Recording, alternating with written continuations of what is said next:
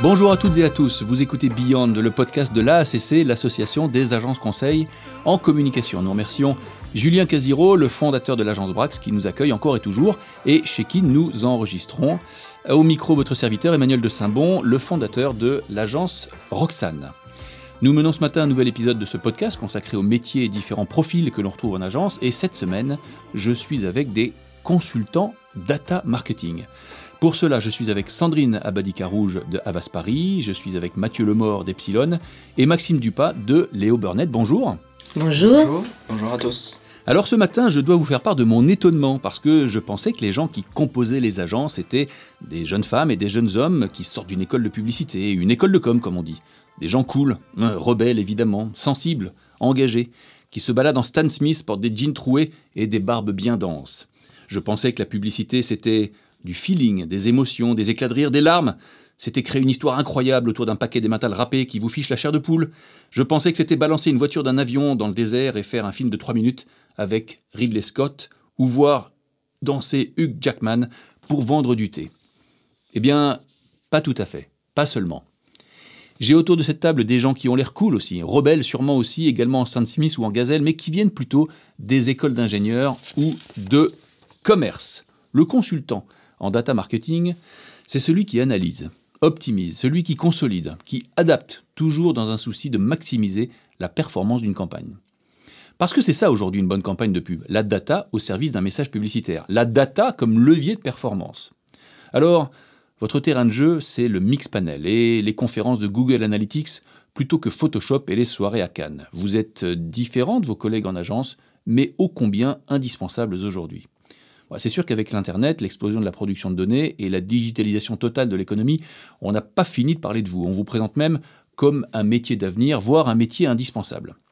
Alors, vous avez posé la question, les matheux vont-ils remplacer les poètes en agence? Et en fait, la réponse, on l'a déjà. Vous n'avez rien contre les poètes, n'est-ce pas? Non, la vraie question, c'est plutôt savoir si les dix poètes ont quelque chose contre vous.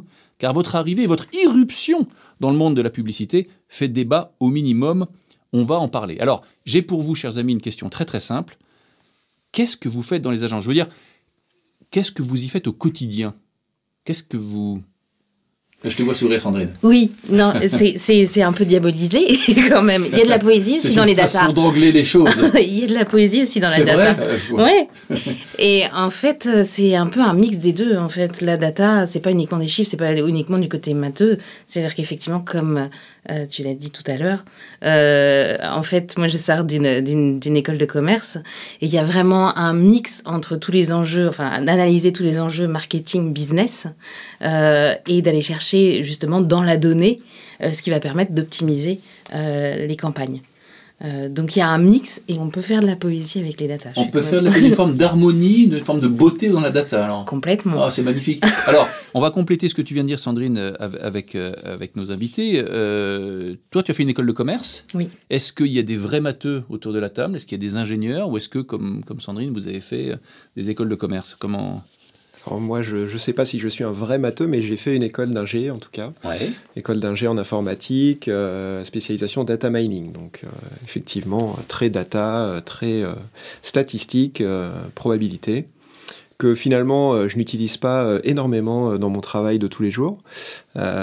moi, le, boulot que je fais pour répondre à la, première partie de la question, c'est de faire en sorte qu'une fois que le client a une super idée de comment est-ce qu'il veut communiquer, quels sont les messages qu'il veut mettre en avant, quels sont les, clients qu'il veut toucher, les prospects qu'il veut toucher, bah, moi je m'assure qu'il a tout ce qu'il faut pour pouvoir le faire réellement.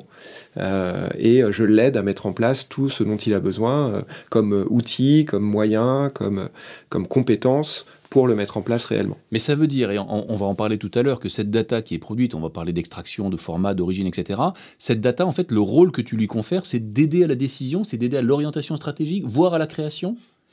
Alors, d'aider à la décision, oui, c'est-à-dire que euh, aujourd'hui, de manière générale, il y a une volonté d'être de plus en plus pertinent lorsque l'on s'adresse aux, prospects ou aux clients, d'avoir une communication de plus en plus personnalisée euh, et de répondre vraiment aux attentes du, client ou du prospect.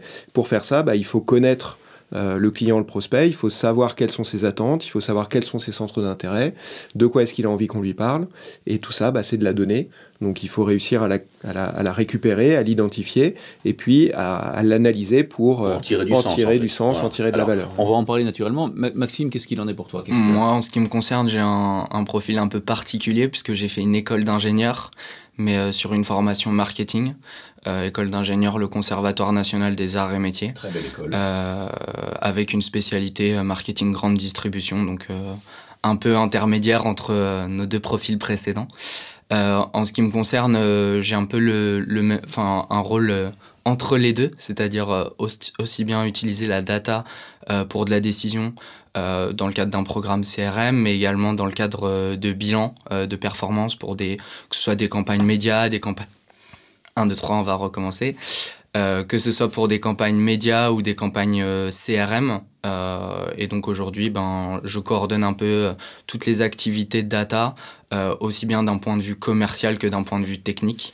Euh, au, sein de, au sein du programme. Ok, alors il y a déjà deux choses intéressantes dans ce que vous dites. Un, il y a une diversité de profils et il y a des ingénieurs en agence. Et évidemment, je pense que c'est une bonne nouvelle. Je citais la digitalisation de l'économie.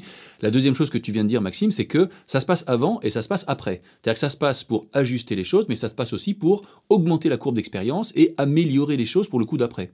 Tout à fait, tout à fait. Euh, même, on peut dire en trois temps. Euh, le premier temps pour planifier et cadrer un petit peu où est-ce qu'on va.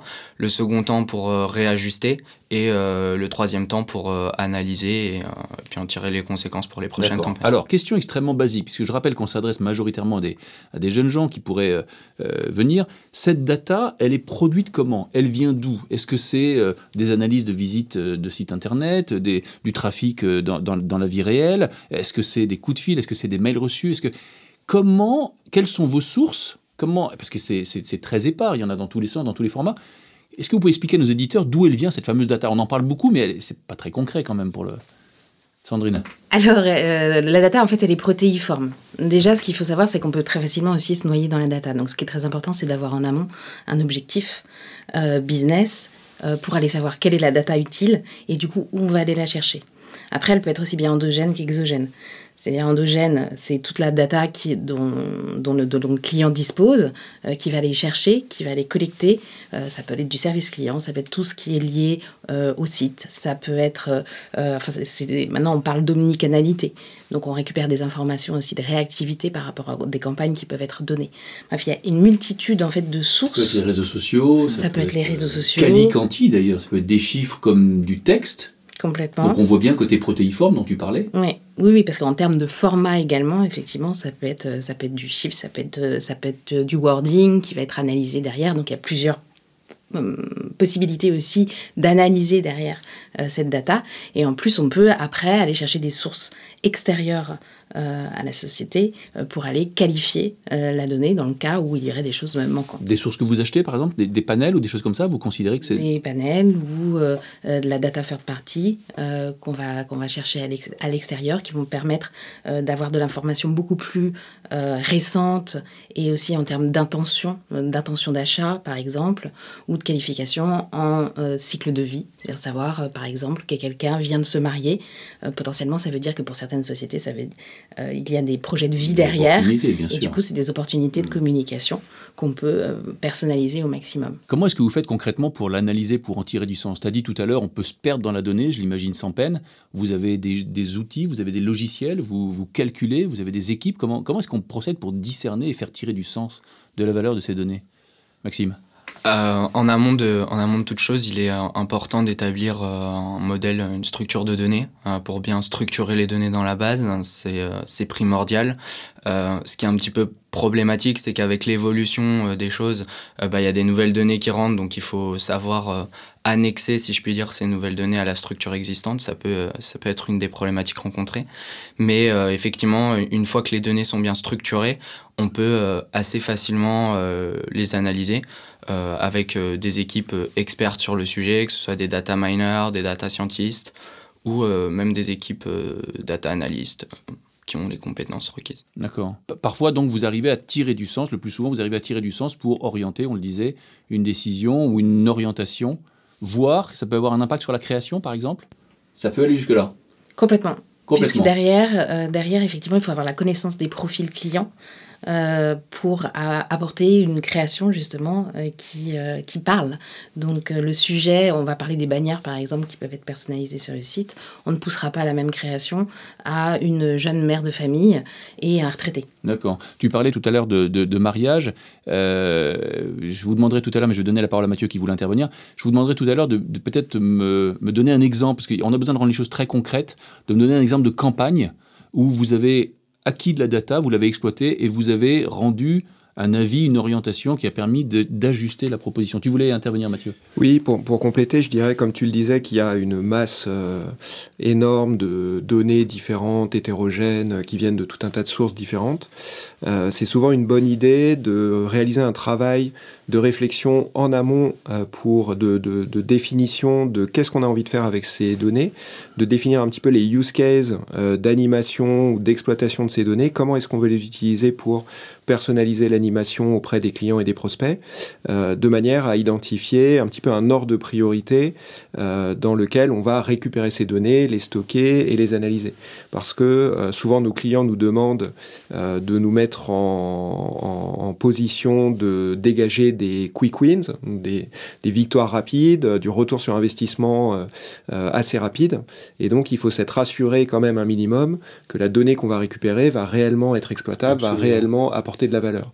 Donc parfois les, data scientists euh, aiment euh, récupérer tout un tas de données euh, sans trop forcément avoir en tête l'usage qu'on va en avoir, mais essayer de faire dégager cet usage a posteriori une fois qu'on aura mené tout un tas d'analyses.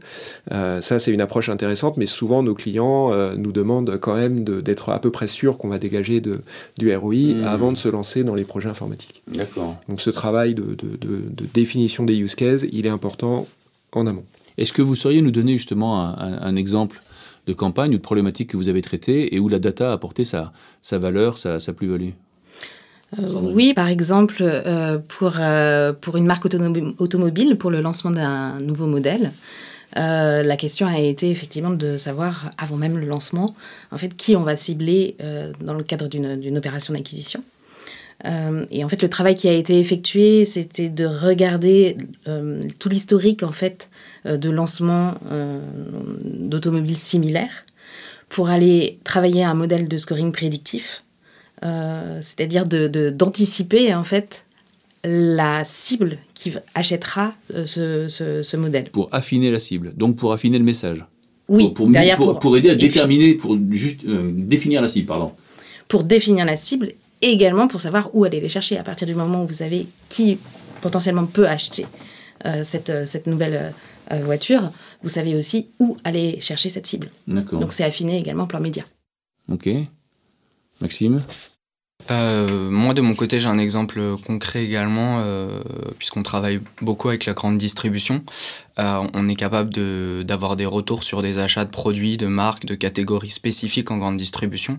Et de notre côté, on a développé un, score permettant de prédire euh, quel type de produit, de marque, de catégorie un consommateur qui est dans notre base de données allait pouvoir acheter en comparaison avec d'autres profils qui ont déjà euh, consommé dans notre base.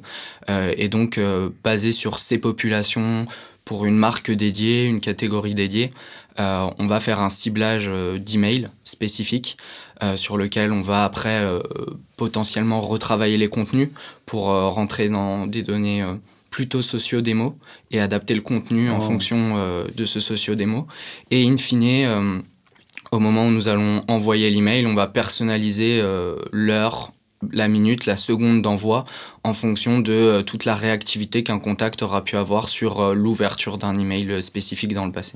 C'est assez fascinant parce qu'on imagine sans peine à travers ton récit les enjeux de valeur qu'il y a derrière ce, ce, que vous menez et on a presque envie de, de, penser que, vous savez, vous connaissez l'adage publicitaire, hein, quand j'investis 2 dollars dans une publicité, il y en a un qui est en trop, je ne sais pas lequel, euh, votre métier, d'une certaine manière, contribue à réduire cette évaporation, cette perte, euh, avec toujours plus d'ajustements. Donc euh, on voit bien, et je refais le lien avec la chronique, que vous êtes de toute évidence dans un métier d'avenir. Euh, alors, il y, a, un débat culturel, évidemment, dans les agences, parce que vous êtes, euh, les, gens de votre métier sont depuis peu et ne sont pas historiquement euh, les, fonctions reines des agences, mais on comprend sans peine que toute la communication, quelle qu'elle soit, digitale évidemment, et même publicitaire classique, va devoir de plus en plus s'appuyer sur les, sur les datas. C'est d'autant plus en fait un métier, un, métier d'avenir que déjà aujourd'hui, ces profils-là sont en pénurie. C'est-à-dire qu'à partir du moment où on, met le mot data sur, sur un job, c'est extrêmement difficile de recruter. donc effectivement. Vous avez tous les trois le vent en poupe, c'est ça que tu es en train de me dire Oui. Alors il y a quand même une question que je me pose parce que je réagis en simple consommateur. On est cerné par la data, il y a des, enjeux très forts, hein. je parle du, RGPD, le Règlement Général pour la Protection des Données, il y a des enjeux très forts sur la possession, la maîtrise, la captation de la data. Est-ce qu'à un moment donné, la législation ne va pas euh, peut-être un peu limiter les choses ou euh, est-ce qu'il n'y a pas eu une, espèce d'âge d'or de la data et qui euh, va devenir un peu plus compliqué dans les années qui viennent? C'est ce qui fait que c'est passionnant aussi aujourd'hui, c'est-à-dire que c'est sans, arrêt en mouvance. Euh, la législation, effectivement, on parlait des data third party tout à l'heure, mm. euh, et, ça va énormément évoluer euh, dans, dans, les, dans les semaines, mois à venir, euh, puisqu'on ne va plus avoir accès de la même façon à, ce type de données. Mais en revanche, il va y avoir d'autres euh, d'autres typologies de data, d'autres sources, et je pense que c'est que le début en fait de l'exploitation. C'est-à-dire qu'aujourd'hui, on sait que 90% des données d'aujourd'hui ont été produites les deux dernières années. donc c'est exponentiel. 90% des données existantes, celles données qui existantes, sont disponibles, n'ont été produites que sur les 24 derniers mois. Voilà. Waouh. Et du coup, euh, c'est exponentiel. Il va falloir de plus en plus, effectivement, euh, de, personnes compétentes pour pouvoir aller analyser cette data, comme je disais tout à l'heure, ne pas se perdre dedans, mais aller chercher la valeur euh, pour optimiser les campagnes de communication, pour optimiser tout d'ailleurs, parce que ça peut aller très très loin, ça peut aller jusqu'au merchandising, ça peut aller, enfin ça, ça va même bien au-delà en fait des, campagnes de communication. Et c'est ce qui va être intéressant, c'est ce qui est intéressant dans notre métier, c'est de trouver les, futures solutions euh, qui vont permettre justement de euh, euh, de s'adapter euh, aux changements de la législation, euh, aux évolutions techniques. on parle bientôt d'un monde sans cookies sur Internet. Il va falloir trouver des solutions pour, continuer à cibler. Continuer à cibler. Aujourd'hui, c'est les cookies, c'est une des un des éléments techniques qui est capital pour récupérer des données sur sur de la navigation web.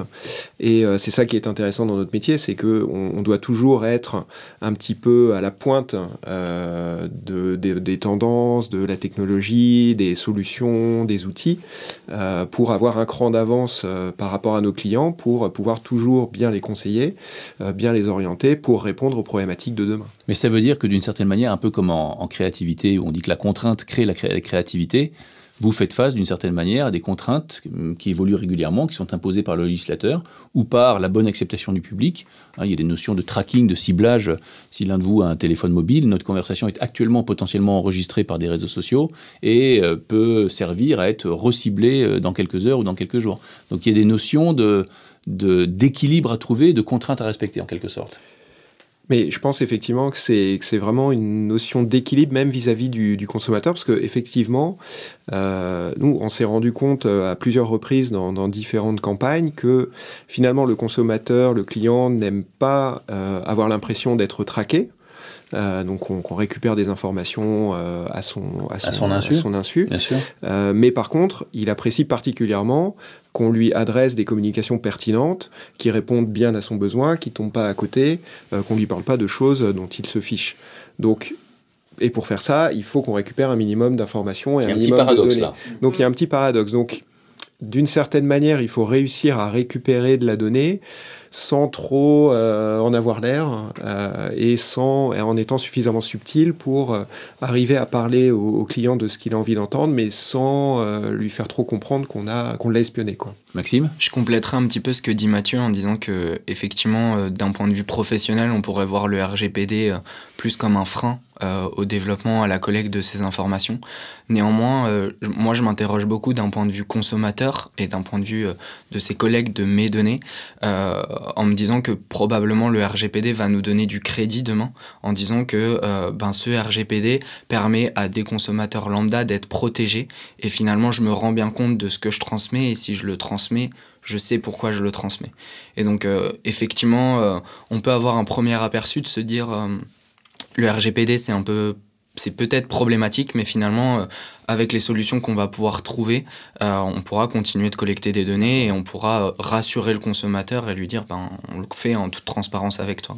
Alors je rappelle que le RGPD pour nos auditeurs, c'est le règlement général pour la protection des données, qui pose comme principe central que chacun de nous sommes propriétaires de nos propres données et qui donne accès à un droit de modification, de rectification ou de suppression de nos propres données, ce qui explique en l'occurrence que depuis 2-3 euh, ans, on a vu fleurir sur les sites internet que nous visitons un certain nombre de pop-up ou de, disclaimers, hein, de mise en garde, pour vous donner la possibilité ou non de laisser accéder les données. Une question que je me posais, puisque vous avez tous euh, une certaine expérience, c'est est-ce que ce métier euh, permet justement euh, d'avoir une courbe d'expérience. Est-ce que la campagne précédente donne des éclairages pour la campagne suivante Ou est-ce qu'au contraire, chaque nouvelle campagne, chaque nouvelle problématique, c'est à nouveau une nouvelle histoire qui commence et où finalement il faut à nouveau beaucoup de discernement, beaucoup de feeling et où l'expérience passée importe peu? Qu'est-ce que vous diriez? Alors c'est complètement, euh, c'est complètement itératif en fait. C'est vrai quand on, quand on travaille déjà sur un, euh, sur, sur, sur, un budget, qu'on a fait plusieurs campagnes euh, de communication, effectivement il faut toujours apprendre du passé. Par contre tout peut être remis en cause également. C'est-à-dire le comportement des consommateurs il y a cinq ans n'est plus le même qu'aujourd'hui. Mmh. donc et, effectivement c'est un jeu d'équilibre entre, entre ces deux aspects. Ouais, je pense, je pense c'est un mélange des deux, c'est-à-dire que euh, on se nourrit forcément et on gagne en expérience euh, avec les campagnes précédentes. On, on, identifie ce qui a bien fonctionné, ce qui a moins bien fonctionné, ce qu'on pourrait faire autrement.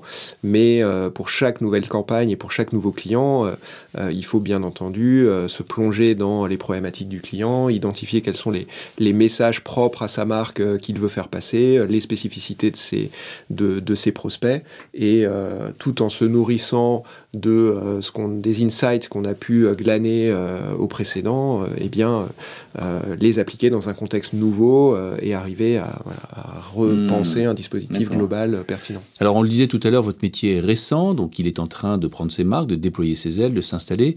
Je me posais la question de savoir si vous êtes plutôt dans vos agences respectives considérées comme des experts, des spécialistes qu'on vient consulter et qui rend un avis, ou si au contraire, vous êtes sur un job qui est déjà très transversal, déjà en exposition avec un certain nombre des, différentes fonctions de l'agence, à bosser en mode collaboratif. Comment ça se passe au quotidien? Est-ce que... Alors, en ce qui me concerne... Sandrine. L'honneur aux dames, c'est cool. en ce qui me concerne, euh, moi, donc, je suis chez Avas Paris.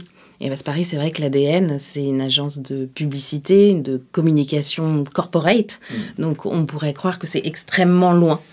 Euh, mais en revanche, il y a une vraie velléité euh, de développer euh, tout le conseil digital et spécialement sur, sur le data. et on voit même dans des, dans des expériences comme, je pense à la marine, marine nationale, ou dans le cadre du recrutement, en fait, on utilise la data pour optimiser, euh, optimiser le, recrutement. Donc ça va un petit peu partout. Et pour répondre à la question plus directement, euh, j'ai vraiment une casquette d'expert au sein d'Avas, puisque mhm. c'est euh, effectivement une compétence qui n'est pas forcément présente partout.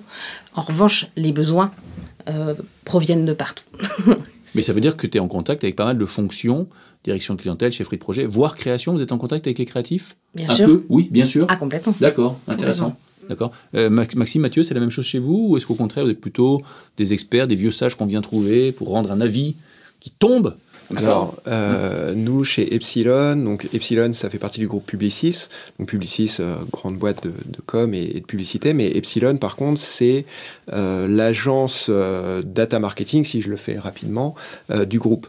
Donc chez Epsilon, on est un peu moins de 800 et on fait pratiquement que du data marketing. Donc au sein de la structure, on intervient sur euh, voilà, de, de, manière transverse sur, sur, tous les sujets, en direction de mission, en, en, cadrage, en analyse de data, en run de campagne. Euh, voilà, donc on intervient de A à Z sur, sur, sur nos projets. Euh, et on, Epsilon est une agence support pour tous les, toutes les autres agences de publicistes. Donc vos clients sont vos cousins des autres agences qui commanditent des études ou des... Non, nos clients sont, sont les annonceurs. Euh, mais par contre, ce qui peut arriver assez fréquemment, c'est que euh, un annonceur travaille avec une autre agence de publicité sur des aspects euh, plus communication, publicité, créa, et à un moment donné se pose la question de comment aller plus loin, comment mettre en œuvre ces campagnes de publicité qui ont été conçues, comment exploiter de la donnée. Et là, ils viennent nous voir nous chez Epsilon pour les aider sur ce sujet. Maxime, comment ça se passe chez toi? Vous êtes expert, vieux ou vous êtes au contraire très transversal, très impliqué avec les fonctions Alors, bah, nous, Léopard Paris, on est aussi membre du groupe Publicis, donc euh, je suis un cousin de Mathieu. Euh, et euh, en fait, ben, on est un peu entre les deux. en ce qui me concerne, en tout cas, je suis rattaché aux experts directement, mais pour autant, j'interviens régulièrement sur la partie commerciale, que ce soit directement auprès des annonceurs, au sein des équipes commerciales pour un peu bah, aider, épauler euh, ces commerciaux qui ont moins d'expertise et du coup leur donner un peu de visibilité sur euh, la faisabilité de certaines choses, euh, mais également sur la partie expert avec toute la coordination et entre guillemets amener bah, la, la, technicité qui n'est pas forcément celle de, des commerciaux pour produire du côté de la partie technique. Et ça veut dire que parfois tu vas, tu vas dans la recommandation, vous, vous allez présenter les pitchs, oui oui, Sandrine aussi, oui. Alors, moi, je suis pas trop sur un, pitch parce qu'on est sur un programme vraiment très spécifique. Euh, donc, du coup, on, est plus sur des roadmaps euh, annuels. Voilà. Euh, mais effectivement, j'interviens annuellement sur les roadmaps, les recos de roadmap, les présentations de roadmap aux clients, la validation et toute la partie commerciale. Sandrine, je vois hocher de la tête, c'est. Non, non, je, je, crois que ce qui est intéressant aussi à faire comprendre, c'est qu'en fait, euh, je pense qu'autour de la table, vous me dites si je dis des bêtises, mais en fait, on travaille tous les trois sur la data, mais tous les trois de façon différente. Euh, et on a des, euh, des postes, en fait, qui, où on a plus ou moins un, degré d'expertise sur la technique data. Et, et, c'est ça qui est, qui est, assez intéressant. Je schématise, mais c'est un peu... Toi, tu aurais peut-être plus qu'un profil généraliste, ça tu veux dire? Euh, euh, oui, stratégie marketing, utilisation de la data, et puis après travailler avec des équipes de, de, de, data scientists. Euh, je pense pour en avoir parlé un petit peu avec Mathieu avant, si je me trompe pas, tu es énormément dans la, dans la constitution en fait, des briques de data, comment ça fonctionne, enfin un peu dans la tuyauterie, on va dire, c'est sans, sans, mauvais jeu de mots. Et je crois que Maxime, toi, tu es plus effectivement dans vraiment, là pour le coup, les mains dans la data euh, l'orientation de data scientist. Oui, Alors, je me posais une question en vous écoutant, c'est parce que je m'adresse toujours là, aux jeunes gens, aux jeunes auditeurs. Quelle qualité, selon vous, il faut pour faire ce métier? Qu'est-ce qu'il faut avoir impérativement pour bien faire ce métier? Je pense qu'il faut, il faut avoir un esprit quand même cartésien, ça c'est clair. Euh, sans être euh, un expert des maths, je pense qu'il faut vraiment avoir un esprit un peu rigoureux, un peu cartésien. effectivement, si on n'aime pas l'Excel vulgairement, on risque de s'embêter. on risque de ne pas, de pas adhérer forcément. Euh, par contre, comme je disais euh, au, début, euh, je pense qu'il y a un côté poésie, communication justement, et c'est un peu ce, côté bicéphale en fait qu'il faut avoir selon moi. du business, l'enjeu business toujours en tête. Mhm. Et puis le côté, le côté bah, on, va les mains dans le cambouis et, on, va dans du fichier. En fait, il y a un plaisir à creuser, identifier et déterminer un insight ou un sens. C'est ce que tu sembles dire, Maxime Oui, tout à fait. Je rejoins Sandrine sur la partie rigueur. je pense que c'est un des premiers euh, éléments clés euh, chez quelqu'un qui bosse dans le marketing. Euh, mais effectivement, après, il faut pas avoir peur de creuser les chiffres, faut pas avoir peur de trouver des choses, hein, parce que il y a tout, il y a plein de choses autour de la data qui sont à résoudre tous les jours, des problèmes nouveaux, euh, quels qu'ils soient. Enfin, on parlait tout à l'heure des points juridiques, mais il peut y avoir des points techniques. Enfin, euh, donc, faut pas avoir peur d'aller vers l'inconnu, si je peux dire, parce que, comme on le dit depuis le début, c'est euh, des métiers qui sont quand même relativement récents. Euh, et donc, il y a plein de choses nouvelles qui se créent tous les jours. je dirais aussi qu'il faut, un peu comme disait Sandrine, moi, je parlerai pas de poésie, mais je parlerai d'avoir une ouverture d'esprit importante, parce que comme c'est des nouvelles choses, il se passe plein de choses ailleurs, hmm. et euh, il est important de s'enrichir de ce qui se passe ailleurs pour l'appliquer après à notre propre, à notre propre cercle. Donc euh, voilà un peu euh, ce que moi La je. Rigueur, ouverture d'esprit. Mathieu, tu veux compléter? Oui, je pense qu'il faut, pour compléter, il faut aussi une certaine capacité de synthèse et de restitution, parce que voilà tout toutes les solutions qu'on peut imaginer, tous les, tous les insights qu'on peut identifier dans la data, à un moment, il faut l'expliquer et la restituer euh, au client.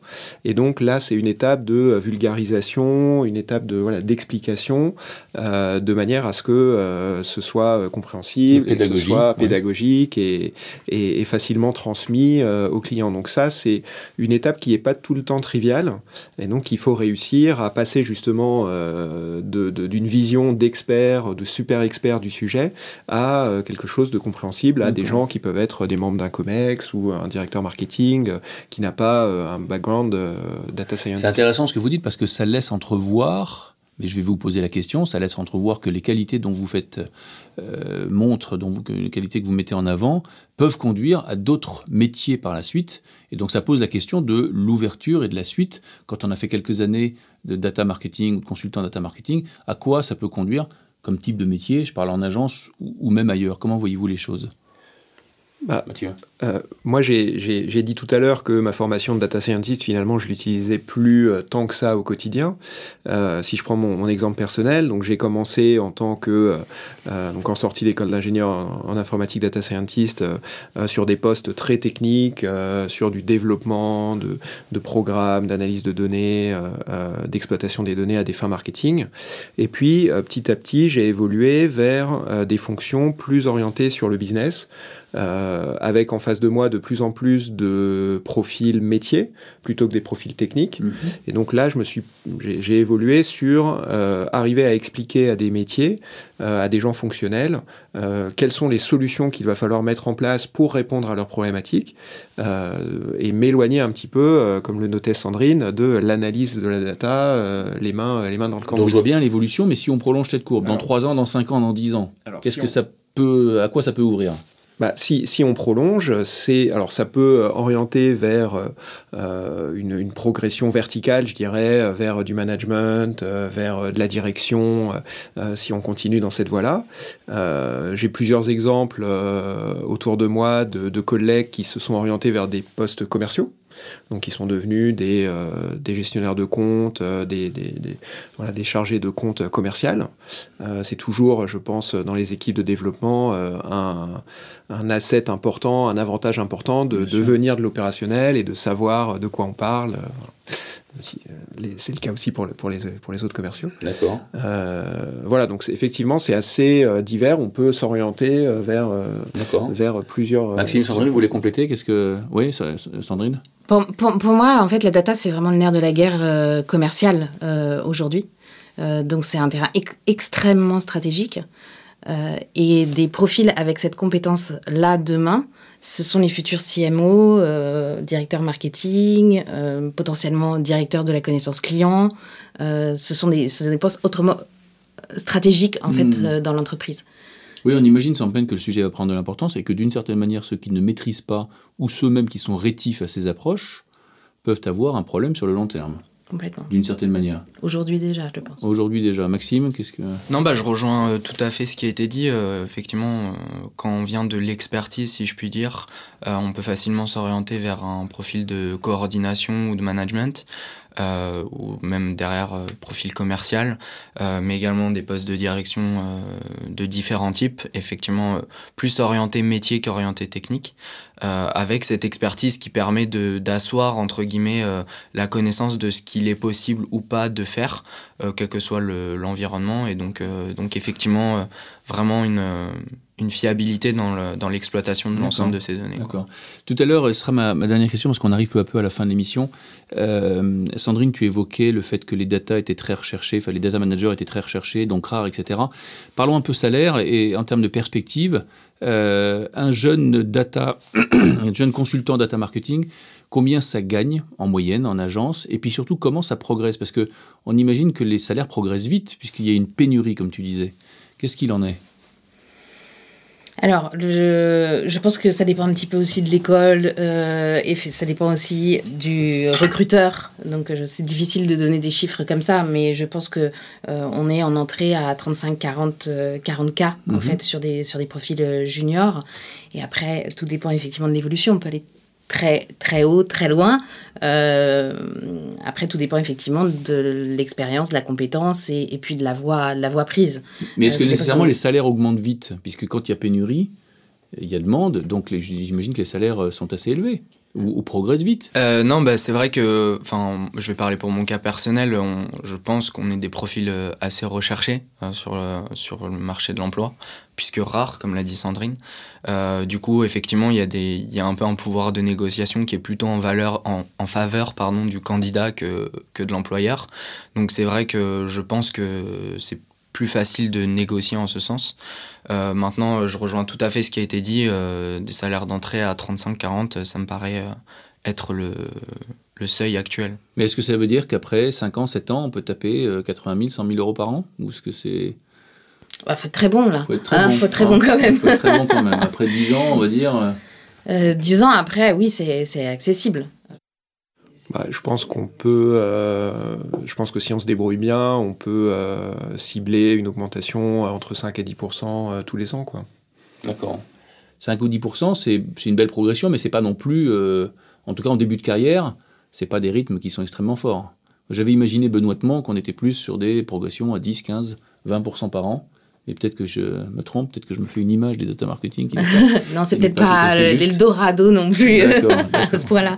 À ce point-là, mais non, ce qui est sûr, c'est que je, sais que moi, je me suis retrouvée dans des problématiques de recrutement où en fait, euh, à, compétences égales, en fait, je, je me suis retrouvée sur, euh, sur un niveau de salaire qui était extrêmement élevé euh, parce que j'avais mis data dans le poste, en fait. Euh, et c'est vrai qu'aussi, il y, a des, il, y a des, il y a des postes qui sont super intéressants sur le marché parce que justement, euh, bah, il y a des, si on parle euh, de Google avec la quantité de data à traiter ou ce genre de choses, il y a des choses qui sont passionnantes. Et du coup, c'est vrai qu'on a, on peut avoir un peu du mal à mettre, à mettre la main sur, sur quelqu'un pour, pour, pour, gérer des datas si on n'arrive pas avec une offre aussi, aussi intéressante. Donc oui, il y a, y, a, y a, effectivement pénurie oblige, des salaires qui peuvent être un peu élevés. Par contre, une progression qui peut être certes intéressante. Maintenant, c'est pas non plus euh, euh, l'envol. Je sais pas, je me, je me renseigne. Hein, Pour changer de métier Pas du tout data. Je, retiens le fait de mettre data dans la fonction, c'est pas mal. Après, il faut tenir le ou discours. alors, ça dépend si on est recruteur ou, euh, recruté. Exactement. Bon, merci en tout cas d'avoir euh, répondu à nos questions. Merci pour vos, vos témoignages. On arrive à la fin de l'émission. on espère que vous avez apprécié, chers auditeurs et que vous connaissez mieux maintenant le métier de data marketing. Et je vous rappelle que vous pouvez parler de ce podcast autour de vous, de vos amis, de vos collègues, de le partager, de commenter. N'hésitez pas. Merci à vous, chers amis, pour vos, témoignages. Cette émission a été produite à l'initiative de l'AACC, l'Association des agences conseils en communication. Je vous invite toujours à nous retrouver sur le site de l'association aacc.fr. Merci à tous, bonne journée.